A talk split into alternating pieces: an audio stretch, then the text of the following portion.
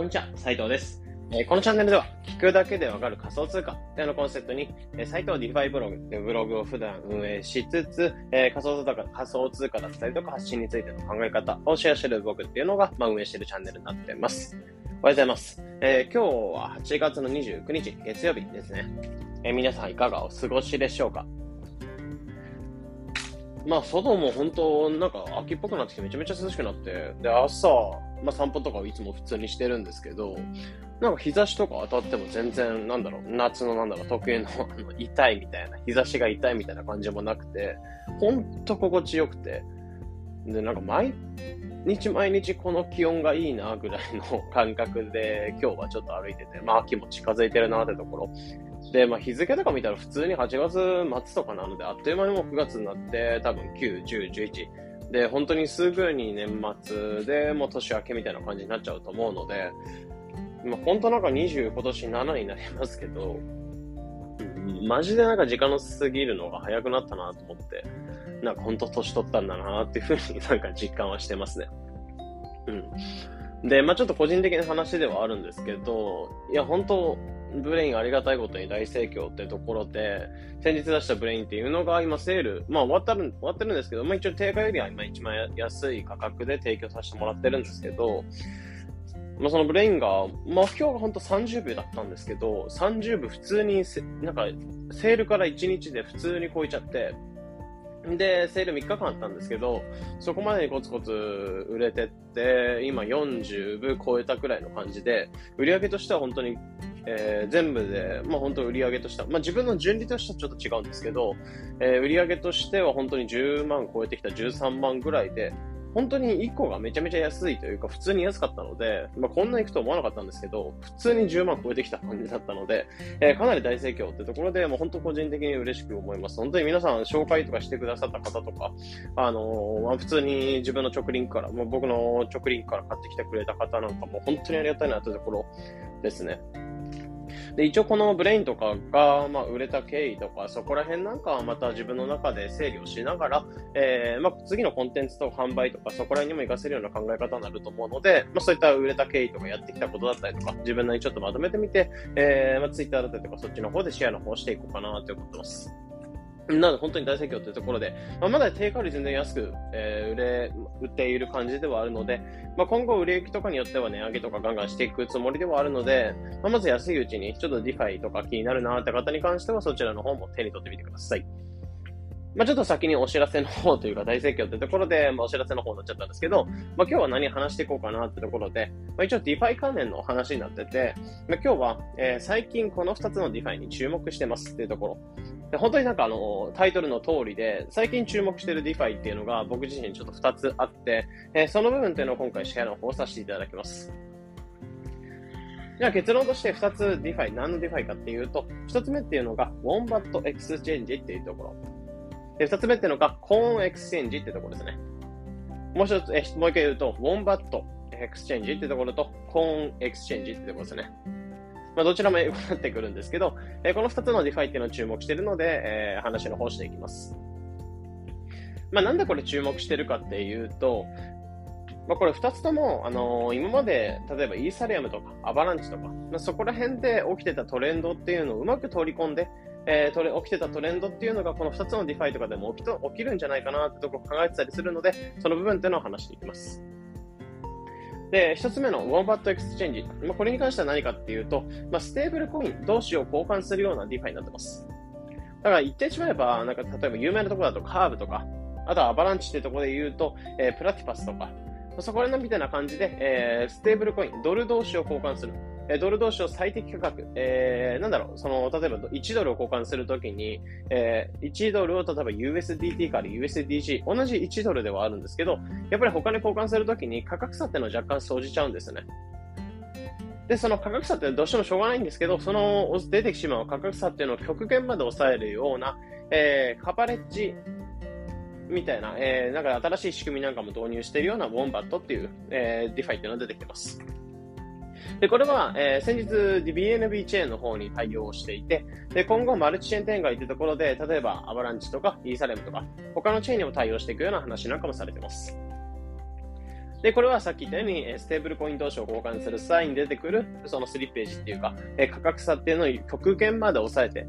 で、BNB チェーンで同じように、 Ellipsis っていう DeFi っていうのが仮想、えー、ドル同士を交換する DeFi があるんですけど、そこよりもさらに極限まで抑えてるっていう感じですね。手数料とか、えー、価格差っていうのを抑えてくれるような DeFi になってます。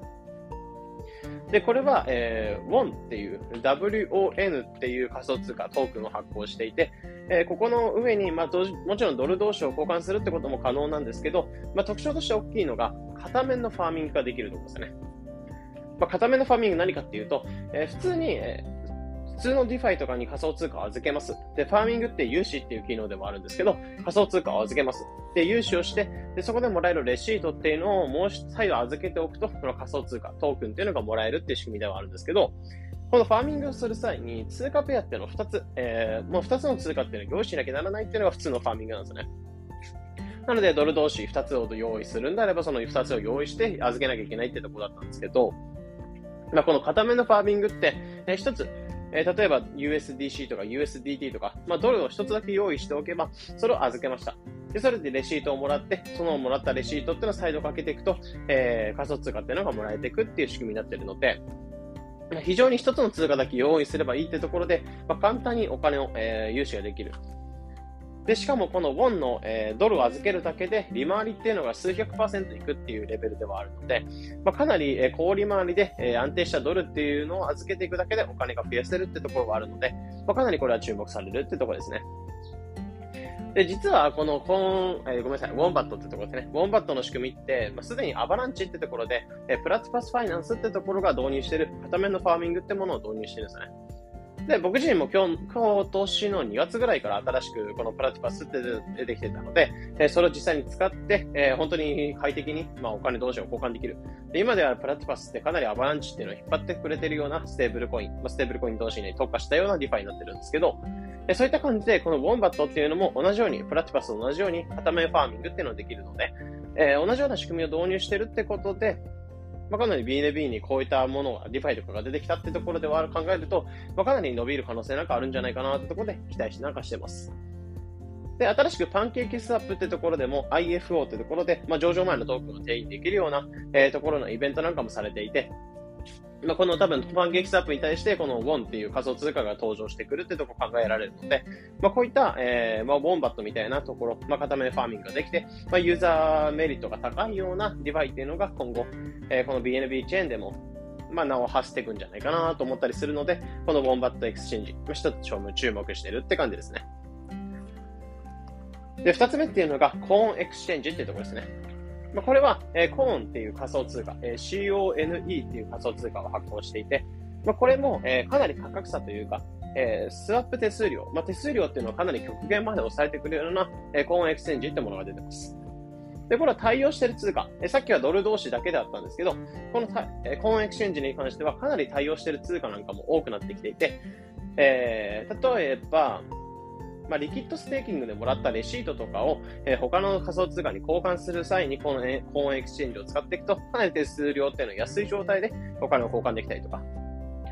まあ、あとは、えー、まあ、他の仮想通貨、例えば BNB と、ラップと BNB、二つちょっと同じ BNB なんですけど、まあ、同じ1対1で担保されている仮想通貨なんですけど、交換する際に、えー、ラップと BNB から BNB の方に交換する際とかに関しては、まあ、どうしても、えー、価格差っていうのが生じたりとか、手数料っていうのが発生しやすくなっちゃうんですけど、この部分っていうのをかなり抑えてくれて、仮想通貨同士が交換できるような、えー、コーンエクスチェンジってものなんかも出てきます。で、さっきの、えー、ウォンバットなんかもそうなんですけど、VE 〇〇、VE なんとかモデルっていうのも出てきていて、えコーンって仮想通貨を一定期間ロックしておくと、なんとか VE コーンっていう、まあ、一つの貢献ポイントみたいなのが溜まってくるんですよね。で、この貢献ポイントみたいなのをいっぱい持っておくと、えコーンエクスチェンジにお金を預けた際に、えかなり高利回りでお金が増やせるようになっていくような仕組みも導入されています。なので、こういった形でお金をロックしておく、お金を入れておいて、えー、ポイントが増えていくっていう VE なんとかっていうモデルに関しては、他の DeFi なんかもかなり出てきてはいたんですよね。で、それが、えー、今回新しく、えー、コーンエクスチェンジとか、えー、ウォンバットみたいな DeFi に対しても導入されてきたってところがあると考えると、えー、まあ他のところでも VE なんとかっていうトレンドは起きてはいたので、えー、そこを考えると、この BNB チェーンの方でも、この VE なんとかは、みたいなのが、えー、生まれるんじゃないかなってとこ考えてたりします。なので、この2つの、えー、トレンドが起きているような、まあ、トレンドを起こしてくれるんじゃないかなってところを思っているのが、このウォンバットとえコーンっていう2つの、えー、 DeFi っていうのをかなり注目しているってところで、今回話の方をしていきました。まあ、結局、今までトレンドとかに関しても、まあ、イーサリアムで、まあ、軽くトレンドが起きていて、で、そのトレンドに気づいた人が次のチェーンでどれが起きるかなってところを考えたときに、やっぱり預かり資産というのが多いアバランチとかで今まで起きてたんですよね。なので、えー、イーサリアムで起きたトレンドっていうのはアバランチっていうので再燃してきて、で、その 2, 2回起きているようなトレンドっていうのが他のチェーンで何か行われるってことを考えると、まあ、次に起きるのはこの BNB チェーンの方でも起きる可能性はかなり大きいかなと思ったりするので、えー、今回こういった2つの、えー、 DeFi なんかもそうですけど、これから起きてくる、えー、トレンドを追っていく際に、やっぱりイーサリアムで、え、何が起きてくるか。で、次にアバランチで何が起きてくるか。で、最終的に BNB で起きてくるか。で、このトレンドっていうのを抑えていくと、まあ、かなり氷回りで自分のお金を預けて、え、トレンドに乗っかって自分のお金を増やしていくっていう知識もなると思いますし、まあ、シンプルにこういったトレンドとか、まあ、仮想通貨のトレンドがどのように起きてくるかっていうところの理解なんかも、まあ、これからなんか長期的に仮想通貨を触っていく際に、えー、このトレンドを読んでいく上でかなり重要な考え方になるかなと思うので、まあ、ぜひちょっと、えー、このコーンエクチェンジとか、ウォンバット、これ、えポッドキャストから聞いてる方に関しては、えー、説明欄の方に、まあ、概要欄の方に、ウォンバットとコーンの、まあ、ツイッターのリンク載せておきますので、まあ、そちらの公式ブログだったりとか、えー、公式のページだったりとか、そこら辺見てみて、えー、2つの DeFi というのをちょっと勉強してみてください。というところで本日の、えー、話してた内容っていうのは2つの注目している DeFi っていうのを紹介させていただきました。まあ、参考になれば幸いです。えー、このような形でこのチャンネルでは仮想通貨についてできるだけ分かりやすくお伝えしています。日々の情報収集やトレードにお役立てください。というところで本日の配信これで以上になります。良い一日を。